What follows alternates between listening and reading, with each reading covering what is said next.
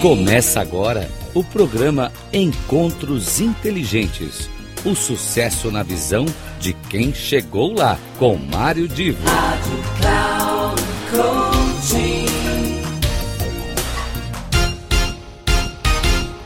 Alô, meus queridos ouvintes, começa aqui mais um Encontro Inteligente.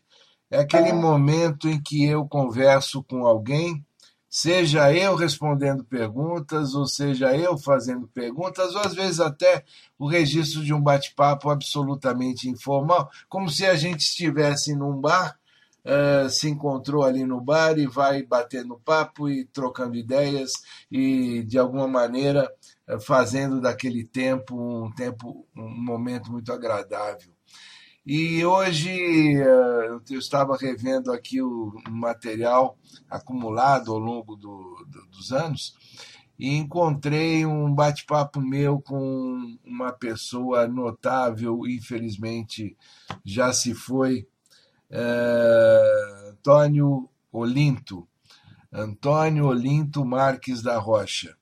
Eu tive uma proximidade muito grande com o Antônio Olinto na medida em que nós nos conhecemos, ele já um acadêmico da Academia Brasileira de Letras, vários livros produzidos, e me convidou para escrever uh, num dos jornais de letras que ele comandava.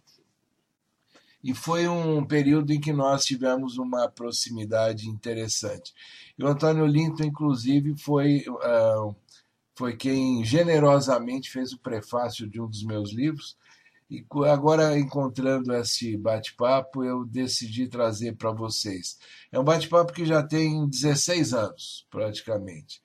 Uh, o Antônio Olinto teve uma representou o Brasil diplomaticamente durante um período na África, depois na, na Europa, e nesse, nessa sua experiência, ele acumulou é, um, um, amor pela cultura africana, é, tanto é que tinha é, várias peças africanas que decoravam sua casa, e ao mesmo tempo essa, esse conhecimento da cultura africana foi tema de vários dos seus livros. E, e vocês vão perceber a importância do Antônio Olinto enquanto um intelectual ao longo da entrevista. Eu espero que vocês gostem, que vocês tenham uma, uma motivação pela leitura do, do trabalho do Antônio Olinto e depois deste bate-papo que eu vou reproduzir na íntegra, na íntegra, sem cortes, vocês uh, me terão de volta para uma análise final e os comentários derradeiros aqui do, deste hoje encontro inteligente, que também é um encontro muito especial, que para mim particularmente é, resgata uma relação muito muito amistosa, muito gostosa com uma pessoa que foi tão importante. Vamos lá. Nós estamos aqui na Academia Brasileira de Letras, uma casa de cultura, onde a literatura brasileira tem história, estamos cercados de imagens e quem vai conversar conosco é uma pessoa que, olha, eu posso dizer, eu amo este homem. Antônio Olinto Marques da Rocha. Antônio Olinto, me conta a sua vida desde que você nasceu lá em Ubá, que foi criado em Piau. É isso? É isso mesmo. Agora, nascer num bairro importante é o seguinte é que eu aprendi a ler antes dos quatro anos, devia ter três anos e oito meses. É impossível? É, e não é. Eu tinha uma babá de 12 anos que era analfabeta. E a minha tia achou que devia ensiná-la. Eu ficava no, assim no, nos braços dela e minha tia ensinando. E eu olhando. Um mês, dois meses, três meses. No fim do quarto mês, minha tia disse para ela: Você é muito burra não aprende. Você quer ver como é que o Lintinho, quer dizer eu, né? Como é que ele aprendeu? Leia aqui. Eu li. Ele levou um susto. Ué, não, aí virou, era uma revista, virou a revista. Leia aqui. Eu li. Eu disse, mas como é que você leu? Ele disse, mas não está escrito aqui? Eu li. Leu. É. Então, com isso, eu, fiquei, eu caí no vício, o vício da leitura. porque a minha mãe, naquele tempo não havia novela nem de rádio nem de televisão, não? Então as senhoras que gostavam de uma, literatura, toda semana havia uma organização e vendia um folhetozinho contando um romance.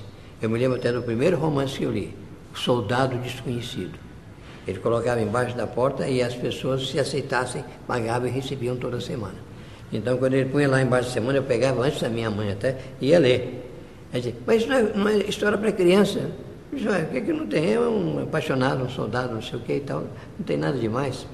E assim eu caí no vício de ler, de modo que antes dos cinco anos eu li o Tico Tico de Cabo a Ramo. Comecei a ler o que havia de Monteiro Lobato.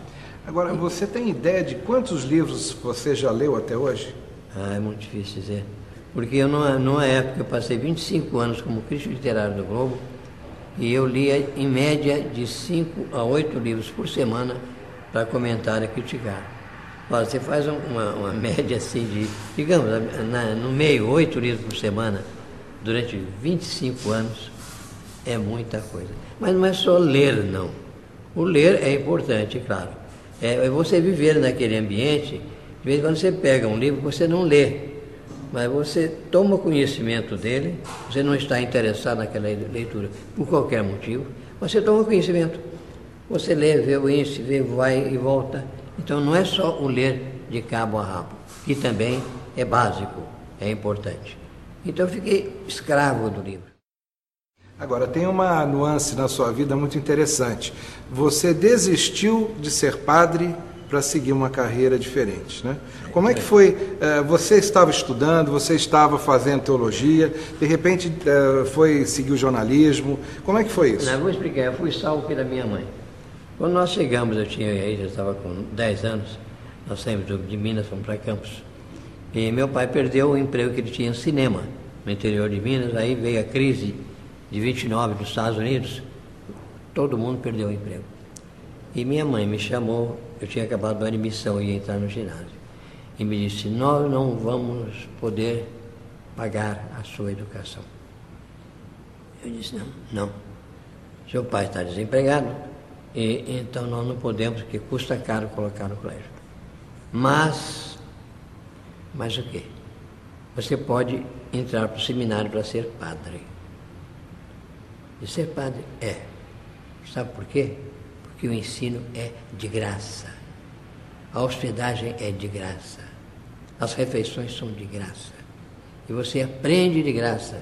Aprende português, latim, grego, vai aprender uma opção de coisas. Você não quer? Claro, quero. Mas tem uma coisa, eu já falei com o bispo, eu tenho um filho que quer entrar para o seminário, você vai dizer que quer, você tem que dizer ele que quer. Eu não, claro. Então, e ele disse, eu quero entrevistar seu filho, conversar com ele para ver se ele está preparado para entrar para o seminário. Então minha mãe me levou lá no bispo, eu conversei com ele, ele conversou e disse, é, você, você inclusive lê, claro, eu leio, eu já lia muito, 10, 11 anos, né?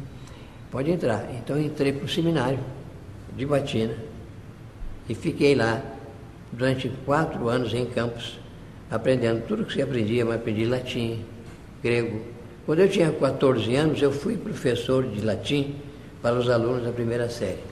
Eu estava na quarta série, era é, costume do seminário que os alunos da quarta série davam aula para os da primeira. E como eu estava muito bem em latim, eu fui dar aula de latim. Então é, é uma formação inteiramente diferente, não tem nada a ver com, com de, um, de um, um rapaz daquele tempo. Eu saí daí fui para Campos estudar filosofia de Batina. Saí de Campos fui para São Paulo estudar teologia de Batina. Quando cheguei a 18 anos, eu já estava lá quase 8 anos, né? eu pensei, não dá. Ser padre não dá não. Porque aí já era a idade, quer dizer, já era, eu já era um homem, não? E aí eu precisava pensar o que significava ser padre. E eu cheguei à conclusão de que eu não queria. Aí eu saí, minha mãe ficou triste e tal, mas também concordou. Eu saí e vim ser professor no Rio de Latim. Naquele tempo estudava-se latim nos quatro anos ginasiais, eram quatro anos do ginásio. E havia uma falta de professor de latim que era um caso sério. Eu e o Roberto Campos, que foi meu colega na cidade de, de Belo Horizonte, eu saí de São Paulo para cá e saiu de, de Belo Horizonte. Para cá nós fomos ser professores em vários colégios. Passamos a ganhar muito dinheiro porque havia falta de professor de latim. Então nós dois, às vezes, dávamos 10, 8, 10 aulas por dia, desde 9 da manhã até as 10 da noite. no, no subúrbio, na, na, Tijuca, no centro. E ganhamos muito é. bem.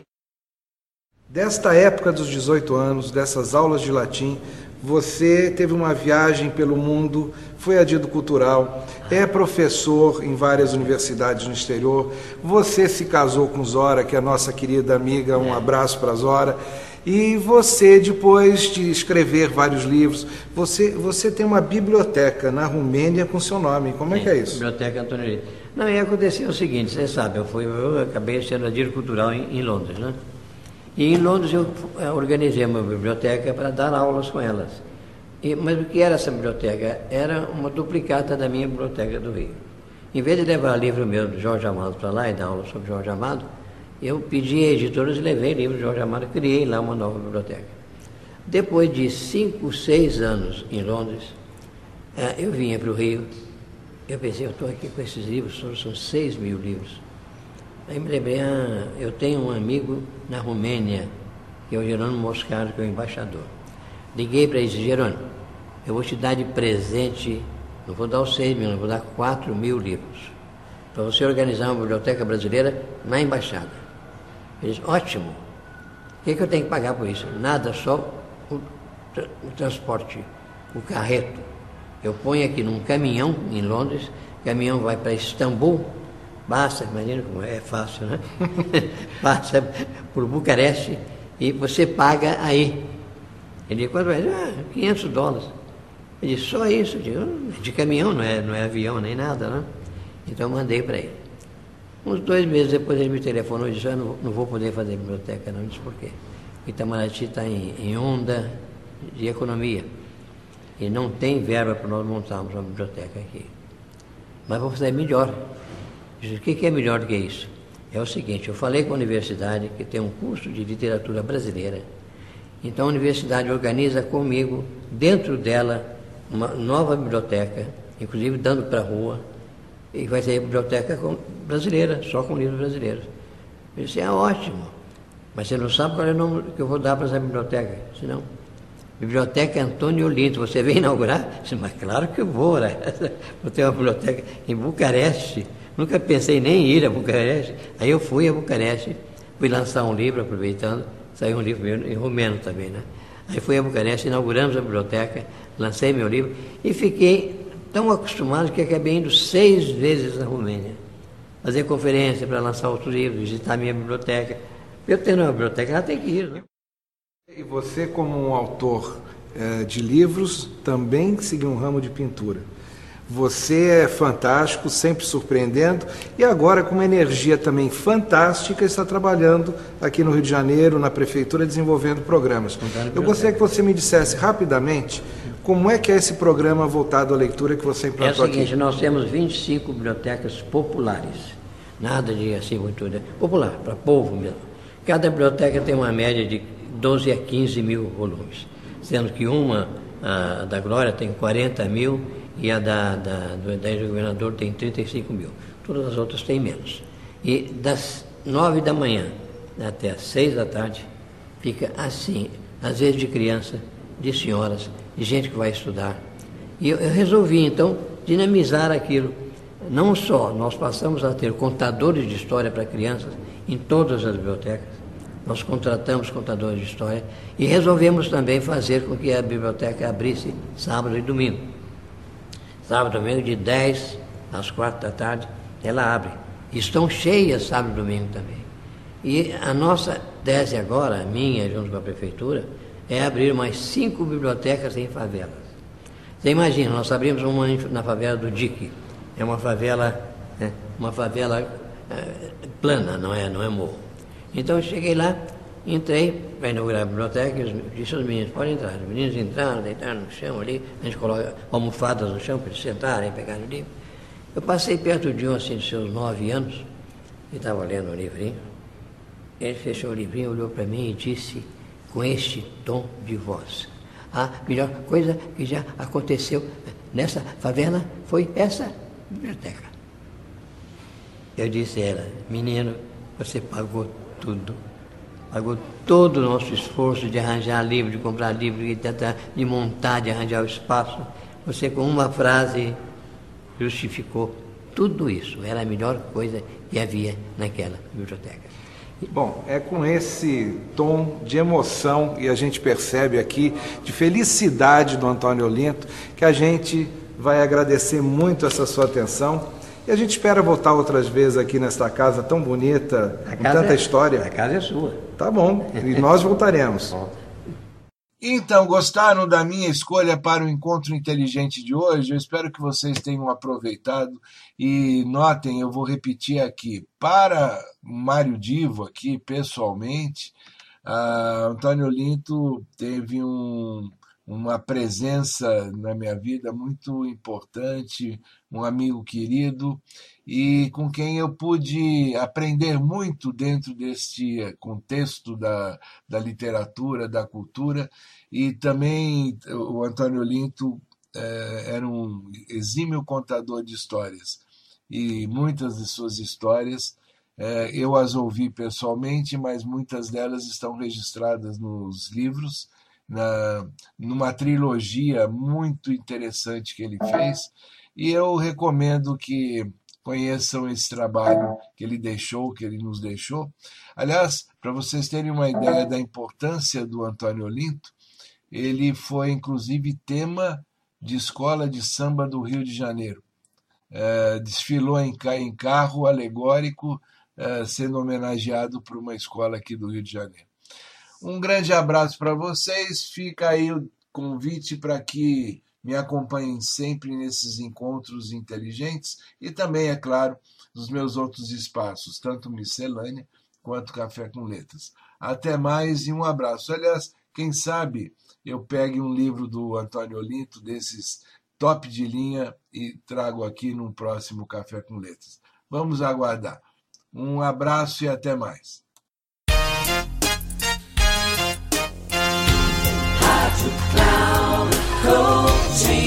Terminando Encontros Inteligentes. O sucesso na visão de quem chegou lá, com Mário Divo. Rádio Cloud.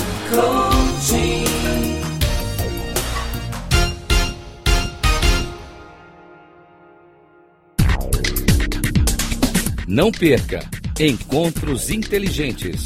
O sucesso na visão de quem chegou lá, com Mário Divo sempre às terças-feiras, às 8 da manhã, com reprise na quarta às 12 horas e na quinta às 16 horas, aqui na Rádio Cloud Coaching.